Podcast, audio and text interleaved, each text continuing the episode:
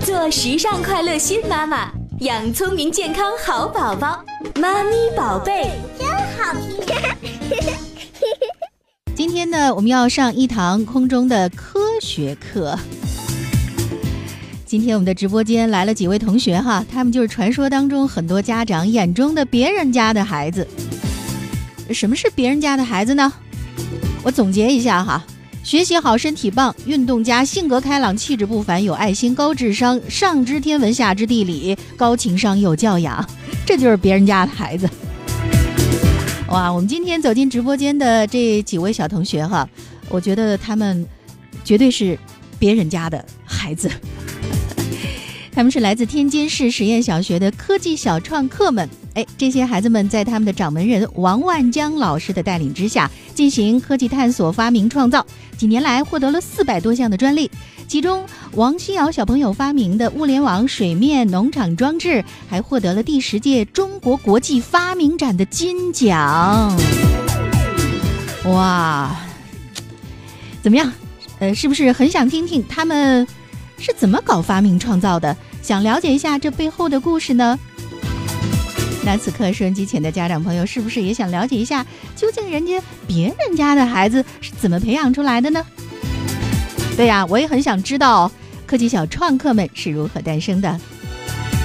那接下来的时间，让我们通过妈咪宝贝的空中课堂，来走进这些科技小创客们小小发明家的世界吧。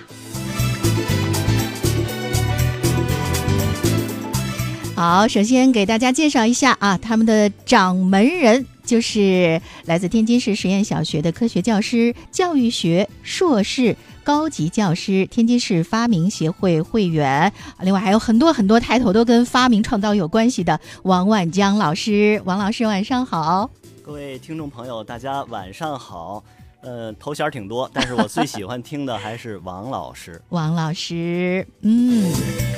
呃，您这个名师出高徒啊，带领了很多孩子通过科学发明创造，呃，走上了科技创新和探索的道路。您是不是也觉得特别的骄傲？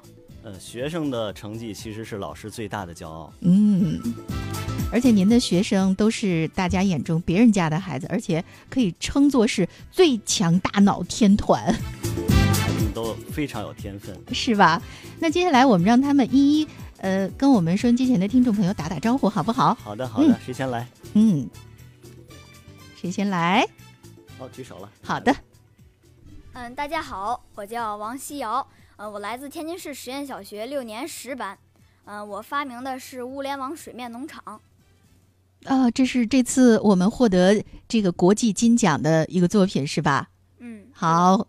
欢迎西瑶，我知道你不光是有这一个获奖作品，之前还有很多很多的，像什么家庭捶背机器人呐、智能垃圾桶机器人等等等等，可以说获得了很多的荣誉。而且最我觉得让我非常的呃赞叹的就是，你还被聘请为二零一八年全国少年科学院的院士，是这样吗？是的。哇，哎呀。今天我们来听听少年院士给我们讲一讲他是怎么进行科技创造的。欢迎你，好，下一位，来，嗯，大家好，我是张凯南，来自天津市实验小学的六年一班。我发明的项目是室内衣物除螨器，在第十届的国际发明展中获得了铜奖。在中国国中国发明协会的展展览会上获得了银奖。好，欢迎凯南，你的这个发明，呃，作为阳光妈妈所代表的妈妈家庭主妇群体，实际是非常感兴趣的哈。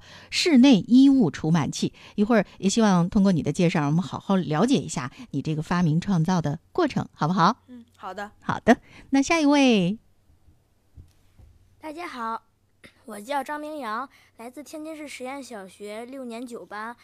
我的发明作品有家用切菜机器人儿，在五月份的时候，呃，在天津市第十八届机器人竞赛创意比赛得到得了一等奖，并在第十八届中国青少年机器人创新竞赛暨二零一八世界青少年机器人邀请赛得了一等奖。哇，好棒啊！家用切菜机器人在今天的微信公众号当中，我们也看到了哈，把那个黄瓜蓑衣切的好漂亮啊！欢迎你，一会儿也听你好好讲讲你的发明创造。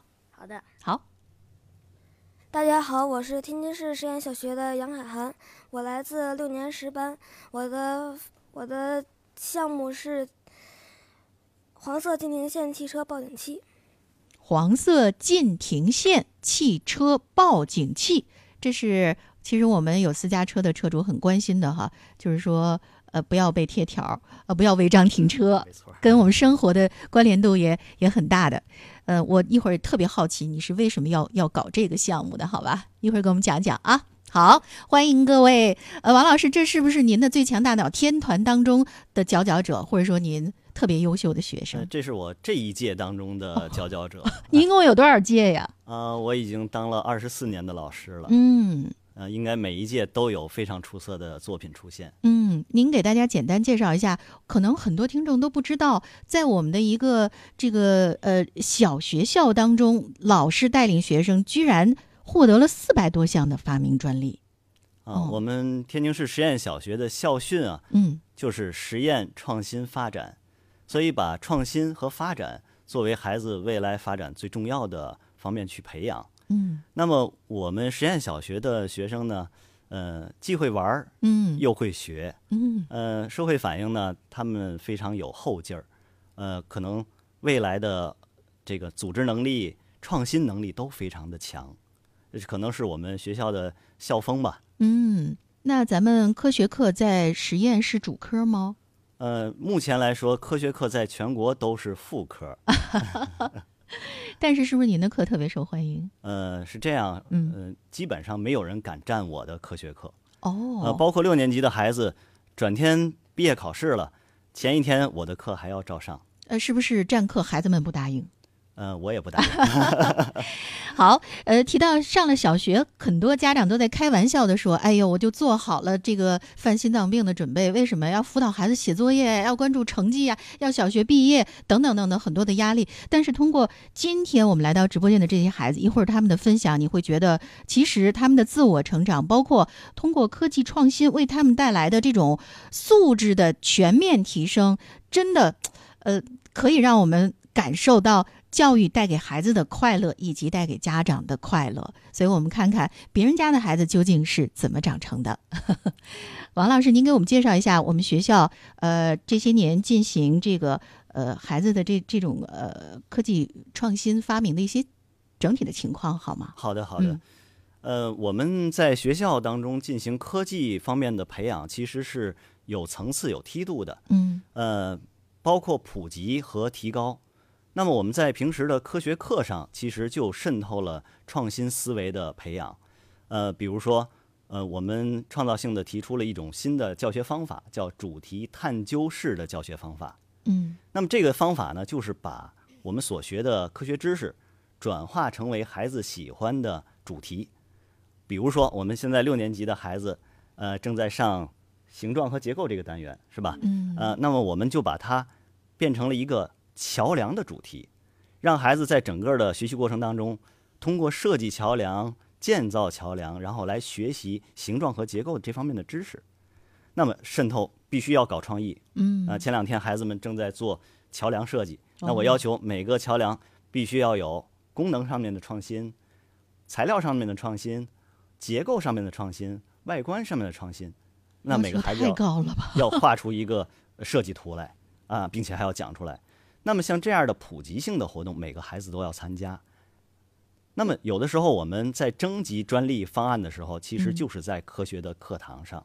嗯，可是小学的孩子具备这些呃基础的一些知识和能力吗？呃，您可能想象不到孩子们的创造力。嗯，有的时候我们都非常惊讶。嗯啊，那么有的时候我们发现，哎呀，课上孩子这个创意非常好，我们就帮他帮助他来申请专利。嗯。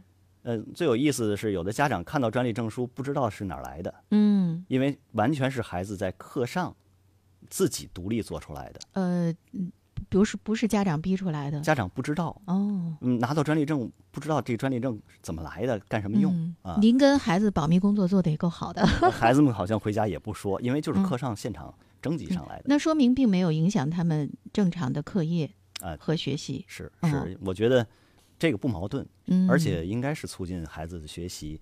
嗯、不可能孩子所有活动都不参加，学习就是一最好的，不可能、嗯啊。这是一个普及性的。嗯，那我们还有这个，就是在速拓活动当中，在嗯速拓活动当中有专门领域的创新培养。呃，我们速拓课科技类的活动已经开了九个了，九个类型。嗯那么，比如说无人机，我们和民航大学联手做无人机课程。嗯呃，和体育大学，我从英国引进了户外生存课程哦啊。呃，最近在和农学院做物联网，像西瑶这个项目就是物联网的小组当中嗯呃产生的创意。呃，像无人机项目，我们去年的第九届的国际发明展，有一有一个小女孩叫嗯王心怡，做了一个水陆两用四轴飞行器，嗯也获得了第九届的发明展的金奖。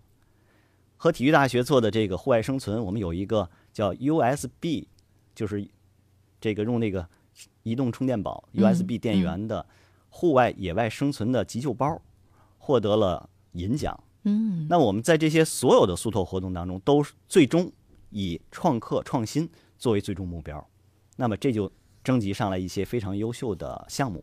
嗯还有一个就是我们学校的特色，叫亲子创客活动。哦，家长一起参对与。我们嗯这个家长就知道了，嗯我们让孩子和家长一起来搞创新。嗯呃，我们的理念就是教育一个孩子，带动一个家庭，嗯影响整个社会。哦然后这些项目因为有家长的支持、技术支持，嗯那么水平非常高。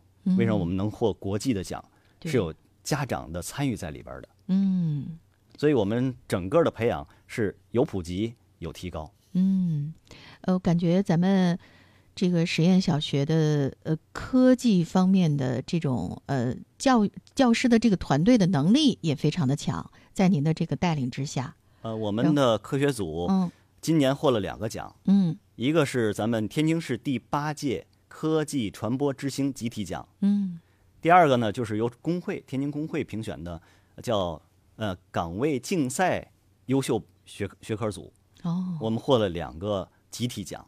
祝贺祝贺！老师有老师的奖，孩子们也有孩子们的奖。我想问问，是不是咱们呃实验的这个科学班的孩子都有获奖啊？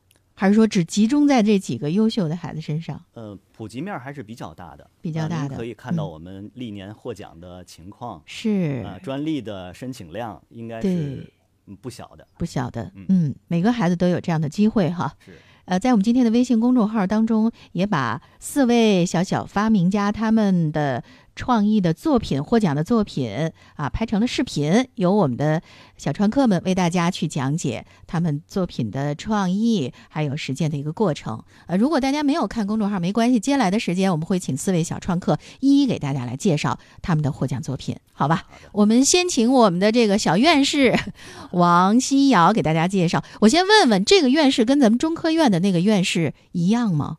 呃，这是咱们有一个叫中国少年科学院，嗯，中国少年科学院每年要评选全国的小院士。嗯。呃，西瑶是一八年的小院士，哦。呃，带的项目不是物联网的项目，带的是上一个发明项目。嗯。呃，那么呃被评为一等奖，呃，授予了小院士的称号。啊，这未来很有可能就是未来的中科院的院士了哈。西。瑶，西瑶，来，下面的时间交给你，给大家介绍一下你的获奖作品。我们就选这个物联网水面农场，好吧？嗯，好的。嗯呃，我发明的是物联网水面农场。呃，因为我们学校和美国有物联网跨境种植，然后呢，从跨境种植里我就想了一个，既能在陆地上，既如果能在陆地上种植的话，应该可以也能在水面上种植。然后我就通过这个物联网跨境种植的这个农场，呃，设计了一下那个物联网水面农场。然后它是一个什么样子的呢？底嗯下有一个浮板儿，可以浮在水面上，然后中间种喜阳或喜水的蔬菜。嗯，经我研究，中间可以一般可以种芹菜或者是油菜之类的。嗯、然后嗯，有一个太阳能板吸取阳光，能给一个物联网终端供电。这个物联网终端是一个小房子的形状，然后它能给植物生长灯。这植物生长灯就是晚上没有太阳的时候能给植物补光。然后还有是水泵，是落在湖里的，嗯，直接从湖中抽水进行滴灌。然后前面我还安装了一个小汽艇，嗯，就是等人们装载成熟了以后，可以开回岸来。好，我不知道大家能不能够听明白哈。物联网可能对于很多人来说还是未来的一种憧憬。我们说未来的社会应该是万物互联的一个物联网的时代，但是现在。呃，这个西西瑶已经把物联网的技术运用到自己的发明创造当中了，而且这个东西我觉得距离孩子生活非常的遥远。呃，我们学校和这个美国，嗯，呃，三塔安娜的这个叫海宁格初级中学，嗯，呃，搞了一个创意的活动，这是咱们全国的叫千校携手的一个项目，嗯，就是中国和美国的孩子要做环保类的呃课题，嗯，那么我呢就提出了一个想法，说能不能。让我们中国的孩子通过手机、平板儿给美国的学校的农场来进行管理、浇水啊、补光啊。那么美国的孩子也可以给我们来进行这样的这个种植活动。嗯，所以今年的七月份呢，我就带着部分的学生到了这个学校，赠送了他们器材，进行了这个设备的调试。嗯，现在已经可以进行跨境的这种种植。西瑶呢，也是看到了这个项目之后，嗯，由此呃产生的创意，嗯，延伸一步，延伸出来的，对，嗯，因为我是去过实验小学，专门看到过这个跨境基于手机的一个物联网的，呃，一个一个呃这样的一个叫农业灌溉的这么一个项目哈，对，当时哎觉得啊好神奇啊，这个万里之遥的美国，在那个地方。某一个学校会有一个绿色的一个蔬菜的种植的角，它这里边的蔬菜的浇水、光照、通风是由啊，在咱们天津实验小学的孩子们通过手机来进行操控的。对我们实验小学将来希望建成实验小学的国际农场，不光是美国，呃，将来其他的一些国家也可以，其他地区都可以跟我们孩子进行这方面的交流。瞬间脑洞大开了。我们知道，这手机不光是玩游戏哈，家长老吐槽哈，手机是光玩，不是对于孩子来说还可以进行科技发明创造。我们也要让美国的孩子知道我们中国的科技发展。嗯，我们不只有武术、书法，我们也有先进的科学技术。那我有一个问题，需要就是在这过程当中遇到了一些技术问题，呃，比如说还要进行一些制作呀，你是怎么来来进行的呢？道具啊，像一些需要用到的。呃，你说一下那个小汽艇是用什么做的？嗯。哦，那个小汽艇是用乐高一 v 三做的。哦，乐高哦。因为西瑶从三年级开始就参加机器人的活动，嗯，呃，连续三届天津市机器人大赛的一等奖，嗯，啊，也是做创意项目，所以把这个器材用到了农场上。嗯。很棒，很棒。呃，大家不能理解也没有关系，因为这个 可能我们对物联网技术的运用可能还很陌生。但是您只需要知道这个呃这个创意哈，获得了呃是一个什么什么奖？就是第十届国际发明展的金奖，嗯，同时也获得了宝武专项奖。呃，这个奖不是只针对孩子的，对吗？不是，全国所有呃全应该是全世界的所有项目当中评选了二十个保五专项奖，嗯，呃，奖励了西瑶一千五百块钱。哇，好棒好棒，祝贺祝贺！哎，就是这么样的一个孩子，可能很多家长会关注了，说西瑶你是不是？哎呀，人家天生就是大脑聪明啊啊，人家就嗯就是哦，你们在点头是吧？有有天赋的一方面，那么是不是这样的孩子就只读书啊，死读书啊？有没有别的兴趣爱好啊？你给大家说说。嗯，我还有一个兴趣，就是在音乐方面有兴趣爱好。嗯嗯，就是我学爵士鼓。哦，所以大家能想到吗？一个国际发明大奖的得主啊，搞完这个科技发明创造了，然后回去打打爵士鼓作为放松，是吧？你这个爱好特别好，也能够帮助减压哈。好的，我们抓紧时间，有请第二位小创客来和大家介绍。嗯，呃，大家好，我叫杨海涵，我的项目名称叫做黄色吉林县汽车报警器。好快啊！我给大家再慢一点说啊，呃，叫黄色，呃，我我我叫黄色禁禁停停线警示器。嗯，您得给解释一下，这是一个什么 什么装置？呃，它这个就是由颜色传感器来识别变道上的颜色，从而就能让车主尽快把车开走。你为什么要想到搞这个创造呢？嗯、因为有一次爸爸开车把车停在了马路边，嗯警察罚了爸爸两百元钱。嗯然后我想，我想这为什么呢？嗯后来知道这个变道上涂有黄色标识的是黄嗯色禁停线，嗯黄色禁停线不允许停车。嗯，所以我就用颜色传感器来制作了一个这个黄色禁停线汽车报警器。颜色传感器是你自己做的，还是有现成的可以去买到的呢？呃，这个是通过呃有有现成能买到的。他哦，应该是做了三个版本，就这一个发明，他做了三个版本。嗯呃，其中用到了那个 EV 三的传感器，嗯，也有就是直接的单片机的传感器。哦，那这个点是你提出来跟王老师商量出来的是吗？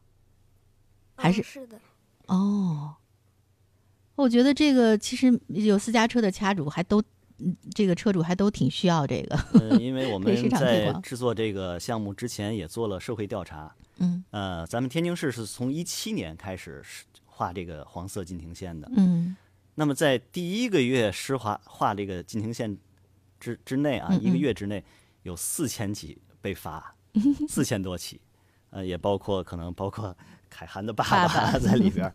那么他就提出来这个嗯问题了啊。那么我觉得这个其实很好解决啊，我们只要嗯能够识别出来马路边的那个边道边是黄色，不就嗯，报警就可以了吗？可是报警，那爸爸已经比如说去上班了，这个时候一报警，那爸爸也听不到了呀。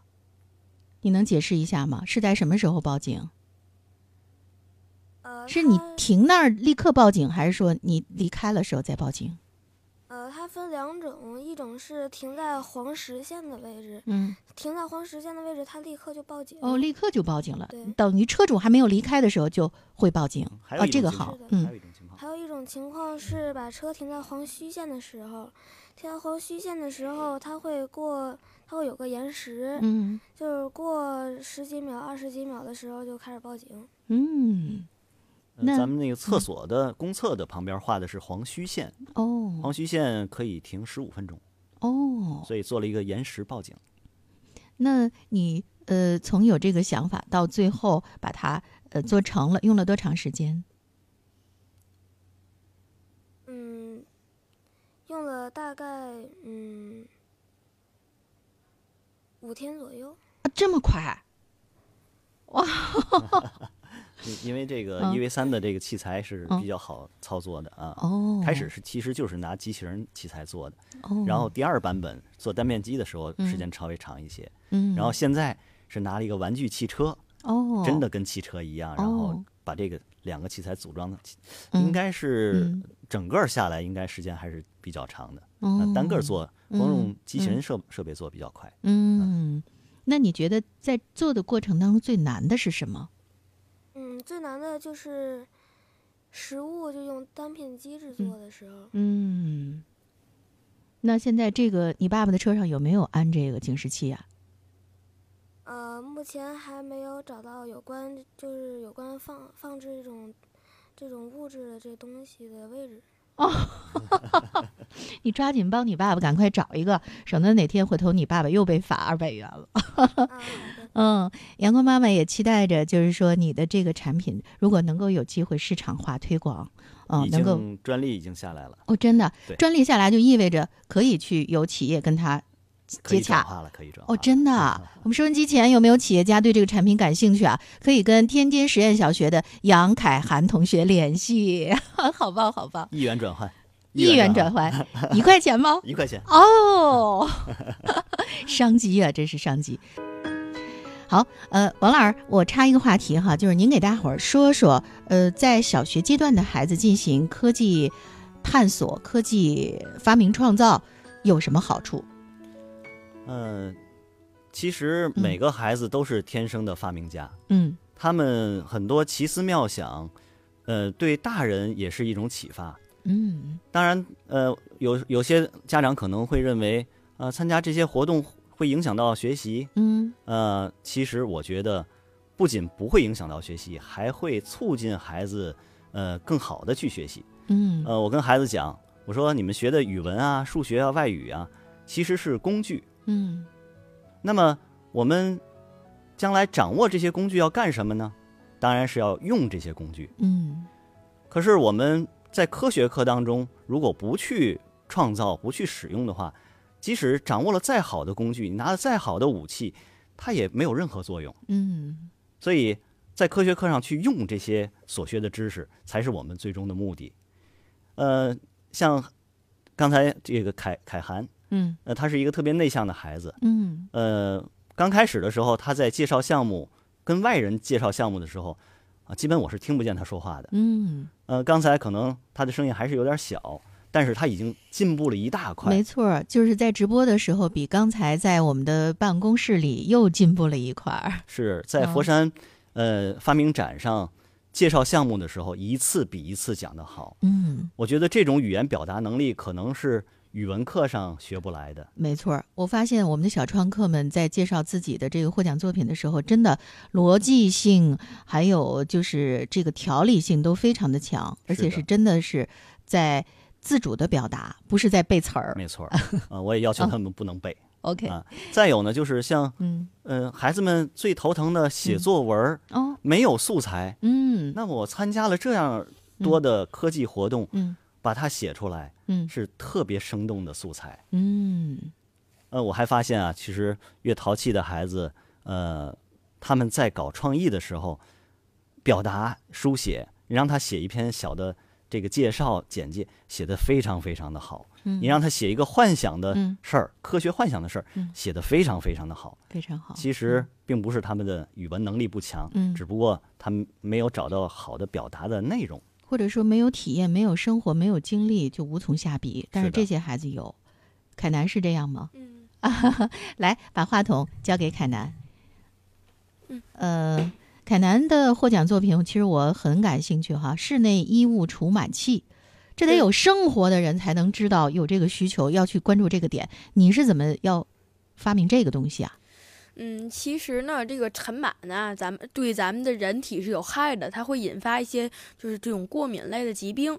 而我自己呢，就是对被这个尘螨尘螨过敏这个鼻炎所困扰的。哦，所以呢，我们那个我的姥姥，嗯。她呢就非常重视这件事，然后呢现买了一个现在市面上特别常见的除螨吸尘器，嗯，然后呢，它的原家也有，它的原理呢就是把把螨虫吸出，嗯。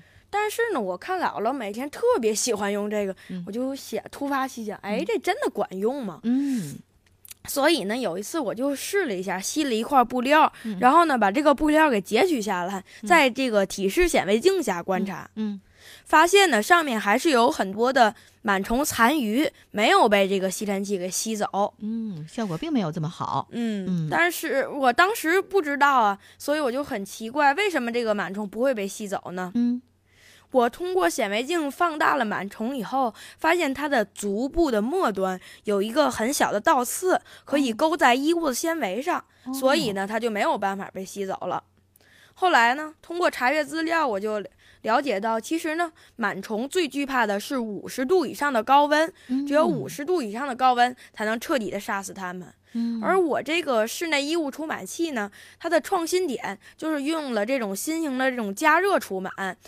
我通过这个电热毯把衣物包裹起来，达到五十度以上的高温来杀死螨虫，然后呢，再用我发明的另一个部件拍打器来将这个螨虫的尸体给拍打掉。我这个拍打器的形状非常特别，嗯我呢底下是一个音箱的支架，嗯。音箱的支架上面呢有一个亚克力的圆形盘，然后固定在一个转轮上，有一个摇柄，上面呢装了四个橡胶的按摩板儿，按摩就是那个拍的那个小手似的东西，那个按摩的。装置，然后呢，我就这样拍，这样手摇是非常省力的，比较呢适合老年人使用，而且呢还减少了噪音，因为我那个手摇起来呢是非常安静的，而且呢效果是非常好，可以拍除这个螨灰上衣物上的灰尘，还有这个螨虫尸体。嗯，就是当时我给大家展示的时候，很多人都会疑惑，哎，这个真的管用吗？真能用吗？这不会是打脸器吧？我就会这样给他们介绍一下，这里背后有一个故事。嗯，然后呢，我这个电热毯的里面呢还加了一层，是一个锡纸布。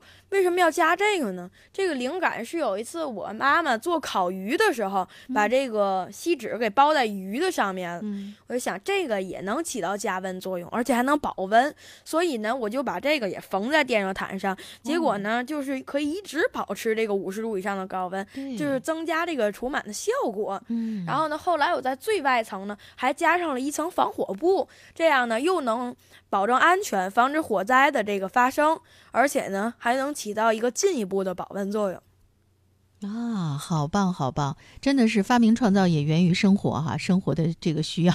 这里边有一些特别有意思的事儿。嗯呃，刚开始啊，我们觉得，呃，除螨过去最原始的方法是拿太阳去晒。对呀，晒被子。所以我们最初的设想是，是不是螨虫害怕紫外线呢？结果我们在网上一查，发现。其实只是把螨虫赶跑了。嗯，真正杀死螨虫的方法呢是高温。嗯，然后呢，这凯南就突发奇想说啊，我们用电热毯来加热。嗯，结果给我打电话说，王老师已经晚上了，给我打。他说王老师，我这个电热毯加热的温度到不了五十度。嗯，我说那可不到不了五十度，要到五十度人都对呀就烫着了啊。他说那怎么办呢？我说你再想想办法吧。哎，转天他说我想到了。烤东西的时候用那个锡纸包上，就可以提高里边的温度。嗯，我说那你试试吧。结果特别高兴的告诉我，温度到了。哦。然后呢，嗯，后来又跟我说，王老师，这个螨虫都杀死了，但是它的尸体还在上面，这个也不行啊。我想做一个像吸尘器一样的东西啊，把这个死的螨虫吸走。您说我怎么做？嗯，我说你做那个干什么呀？多麻烦呀。嗯。过去被子不就是拿东西拍一拍吗？嗯嗯。你吸它干什么？拍拍不就完了吗？嗯，哎，结果他又自己做了个拍打器。嗯，这样呢，老年人可以很省力的就去拍打这些衣物，把螨虫给它除掉。所以这个过程当中非常有意思。除螨两件套，其实很多就是您给了他鼓励，然后你这个点子也都是他自己呃来寻找答案的。对，所所以呃，作为老师来说呢，呃，不能代劳，嗯，但是呢，也不能不管，嗯，所以我们是。从服到放，我们去启发他，嗯，呃，可能给他一个提示，呃，这个发明就出来了，真好。那现在姥姥还还用那个那除螨机吗？嗯，改用你这个了。之前是还是用的，但是呢，自从我发明了这个以后，然后姥姥就开始都换成我这个开始拍打了。凯南特别可爱啊，就是语言表达能力非常的强，而且在说的时候他会有表情。在跟你交流，然后说到高兴的时候啊，自己的，哎呀，也特别的开心。我觉得就是特别生动的一个孩子。就很多家长容易有误区，觉得学习好的、聪明的这孩子戴着眼镜，好像就是其他方面能力都不行。但是我们这些小创客们颠覆了以往大家的这种认知的误区。还有一个呃有趣儿的事儿，嗯，就是在参加比赛的时候，突然又来了一个评委。哦，这个评委呢？什么也不说，就听所有孩子讲。嗯，最后呢，他揭秘了，他是中央电视台的一个导演。哦，呃，他到这个赛场上来选秀来了。哦，结果一下就选上了凯南。哦，呃，但是我们这次去央视的项目呢，不是他这个出满，我们又做了一个创意项目。哦，所以呃，下次我们再来再介绍。好啊，创意源源不断呢。啊，而且呢，特别给大家介绍一下，凯南除了自己喜欢搞发明创造，还有很多的兴趣爱好。嗯，对吗？嗯。嗯，我最喜欢的呢是这个昆虫，我喜欢呢采集标本，然后那个查阅资料并研究一下。嗯，然后呢，我还喜欢古生物，喜欢化石采集。嗯，我现在呢正在写一本关于古生物的小说。哇，所以大家看到就是很非常全面的这种发展。嗯，也期待着你的这个小说早日的能够出炉。嗯，好吗谢谢您。嗯，好，呃，时间留给我们最后一位同学。大家好，我叫张明阳，我的作品是家用切菜机器人儿。这个作品呢，在这个第十八届中国青少年机器人竞赛上得了一等奖。嗯我之所以能想到做这样一个作品呢，是因为每天妈妈呢在做饭时候，我发现大量时间都用在切菜上。嗯于是呢，我通过观察发现了一些问题。嗯一个呢是在这个，就是说切菜需要一定的技术能力，对，但是 如果只是这样切，有可能呢会切的不好看，嗯或者是还有可一时呢可能会受到伤。是于是呢，我就想，那能不能拿机器人儿做一个装置来替妈妈切菜？而且呢，拿机器人儿做切出来的菜一定也很美观。嗯于是呢，我就这个查查阅了一些资料，然后参考了这个 3D 打印机的结构，嗯呃，切出就是可以。现在我的机器人儿呢，可以切出，就是可以切片儿、切丝、切段儿、切丁儿等。哦然后呢，还可以切出 嗯花式刀工，比如说哦可以切出蛇皮黄瓜，也叫蓑衣黄瓜。嗯呃，而且我这个切菜的板呢，用的都是真实的菜板，这样呢，切出来的菜不会受到污染。嗯然后我的刀片儿呢，用的都是平常使用的壁纸刀的刀片儿，然后其他的呢，用的都是乐高一 v 三的零件儿，这些东西呢都是随手可得的。嗯。那现在妈妈有在用你的这个切菜机器人吗？呃，就是一般情况下都是会用我这个的。还能切丁儿、切片儿、切丝儿，还能切花式，哇，这个也是好贴心，妈妈们也一定特别的喜欢哈。我们这次也把明阳的爸爸请来了。哦，明阳爸爸，嗯，儿子搞这个发明创造的过程，应该您都是看到的是吧？啊，那个各位听众朋友，大家好。嗯嗯，对，是这个孩子在搞这些发明的过程当中呢，呃，作为家长呢，这个主要就是陪伴，嗯。然后支持嗯。啊。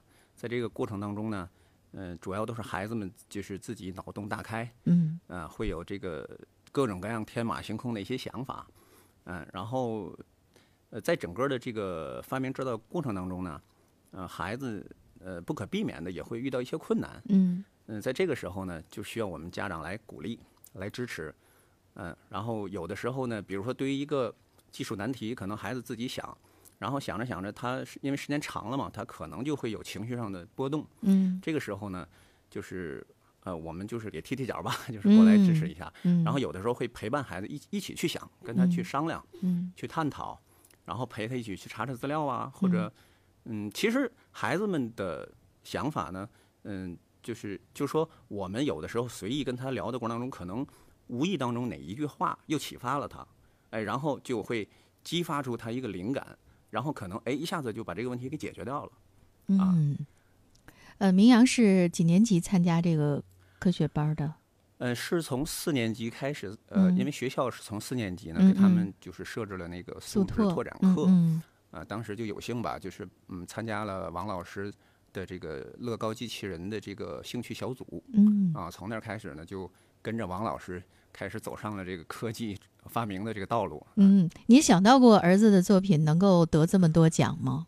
嗯，肯定没想到，肯定没想到对对对，哦一开始是没想到的，哦啊，因为觉得孩子也是很普通的那种，嗯对，然后没想到，就是后来也还是有这么大的一种就是能量吧。嗯 而且这次呃参加完国际发明展之后，呃明阳在学习上也有了动力，是吧？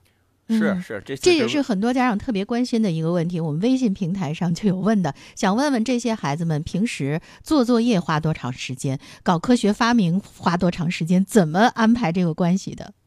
嗯嗯，就是这呃，你呃，今年的就是呃，这这个学期吧，这个学期嗯开学之后呢，嗯、跟着王老师去这个参加了一个那个就是第十届国际发明展，嗯，然后呢是从学校请了大概一周的假啊，哦，请了一周的假，然后就缺了一周的课。嗯，对嗯，其实我挺担心的，对呀、六年级、对啊，对，六年级因为毕业了嘛，嗯，然后现在也都是看分儿的嘛，哦，对，对，然后我是有点担心，不过孩子呢，嗯、自己喜欢这个，嗯。然后作为家长，我刚才也说了，就是支持嘛，嗯。然后就就让他去了。嗯呃，但是很欣慰的是呢，就是因为刚刚开完那个家长会嘛，因为六嗯年级会学校也很重视这块儿。嗯嗯，在这次的这个第一次月考当中呢，他的成绩还是不错的，他嗯他考了那个男生当中的第一名，就是不但没有受影响，反而是有所提升。对，是提提高了。因为哦其实他呃五年级的时候，其实成绩还没有那么好，哦，对。然后这次我也挺意外的，我也没想哎到，嗯，这是怎么回事儿啊？明阳，您给大家分享一下。呃，就是说有时候在科技发明的时候，嗯。会有一些比如说不理解、不明白的问题，嗯。但是呢，为了去做这些发明，我呢需要去上网，或者是找老师、找家长嗯。去查询这些问题。嗯。这样呢，在我学习的时候，也会使我以这个就是善善于思考，嗯，然后呢，有不懂的问题也会去就是善于提问。嗯，总结的非常好。其实最重要的，我们觉得在小学阶段，可能知识的学习并不是最重要的，而是你学会了一种学习的能力，掌握了一种学习的能力。而这些孩子在自己搞这种科技发明的过程当中，恰恰就是掌握了这种能力。是的，我我们现在的知识爆炸，知识量非常大，对，但是我们现在获取知识的渠道反而更加畅通了。是，呃，只要你学的东西一定是已经是过去的经验了，过去人们的经验了。嗯我们希望孩子们通过科学课，通过这些活动，能够创造出新的文化来。嗯呃，希望他们有新的发明、新的创意，有新的思想出现。嗯，这样，我们整个人类的思想才能继继续发展吧。是人类的这个未来，其实是在孩子们的手中的。呃，阳光妈妈临时就是想给你们每个人提个问题哈。都说我们，你看刚才提到了物联网的技术，包括现在我们在一个互联网的时代，好像现在未来机器人可能对我们的生活的影响会非常大，包括人工智能。你们现在心目当中有没有一个自己最想去完成的发明创造，未来要去实现的？每个人说一个。好，凯南。就是这个，我有一个灵感，是嗯一座桥梁的设计，也哦是来源于这个王老师的科学课。嗯然后呢，它有一个非常有趣的名字啊，叫做风车桥。哦它呢底它是这两边是岸，中间呢有一个比较长、比较高的桥墩，哦，然后呢是竖过去的一个人行桥。嗯然后呢，它有两边两个圆盘，通过中间的一个轴把它连接起来，而这个轴呢就就正好就连接着这个两这个桥的这个步行道。那小船呢可以直接的从下面通过，如果一遇到大船的时候呢，这个风车桥就可以这样转动，整个的嗯这个路面就这样竖起来了，哇然后这个。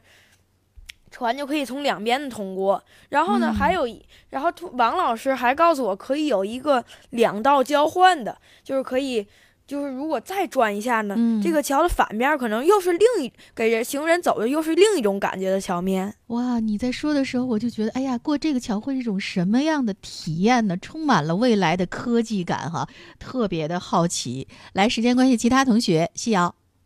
呃，我有一个发明叫磁悬浮背包，哦，能呃具体说？就是嗯那个，因为那个平常的书包都比较重，嗯呃，然后我就想能不能用磁铁把它那个，嗯、就是扶起来，然后就是不用去特别沉的压着后背。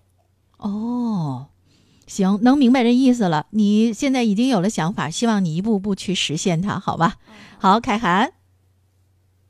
哦，凯涵还在构思当中哈。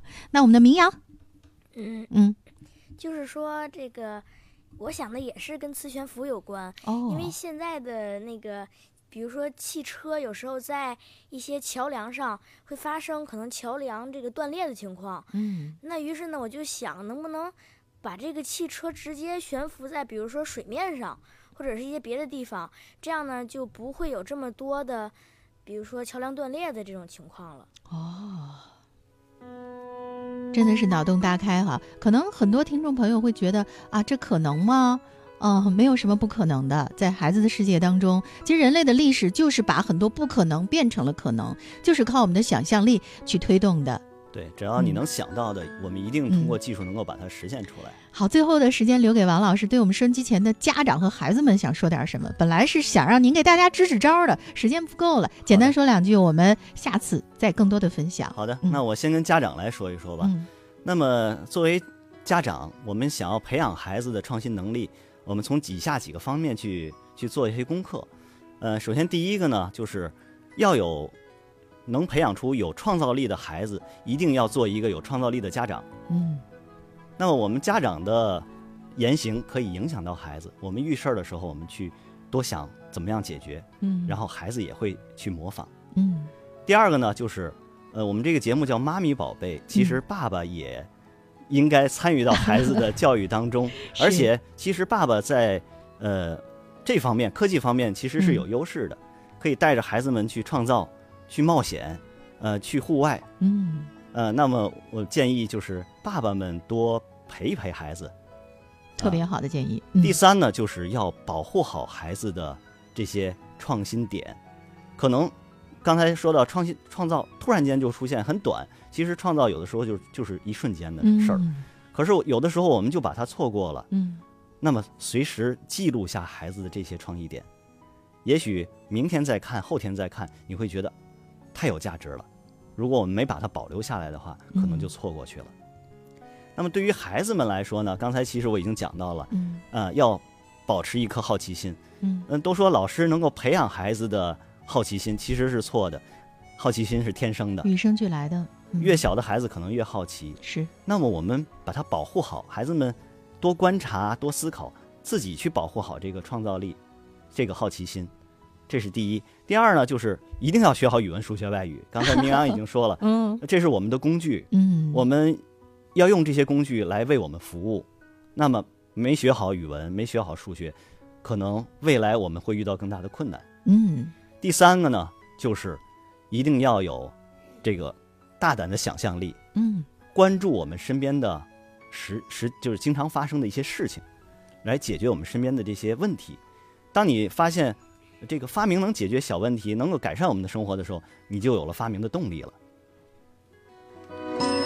哎呀，特别好的一堂科学课哈，我觉得留给我们值得回味的地方非常多。回去呢，大家也好好的复习这堂课上的内容哈，好好的消化吸收。以后有机会，真的希望您带领我们的听众朋友也能做一次这样的面对面的科学实验课。非常高兴。好，谢谢李老师，也谢谢我们的小创客们。我们今天的科学课就到这里，再见。再见。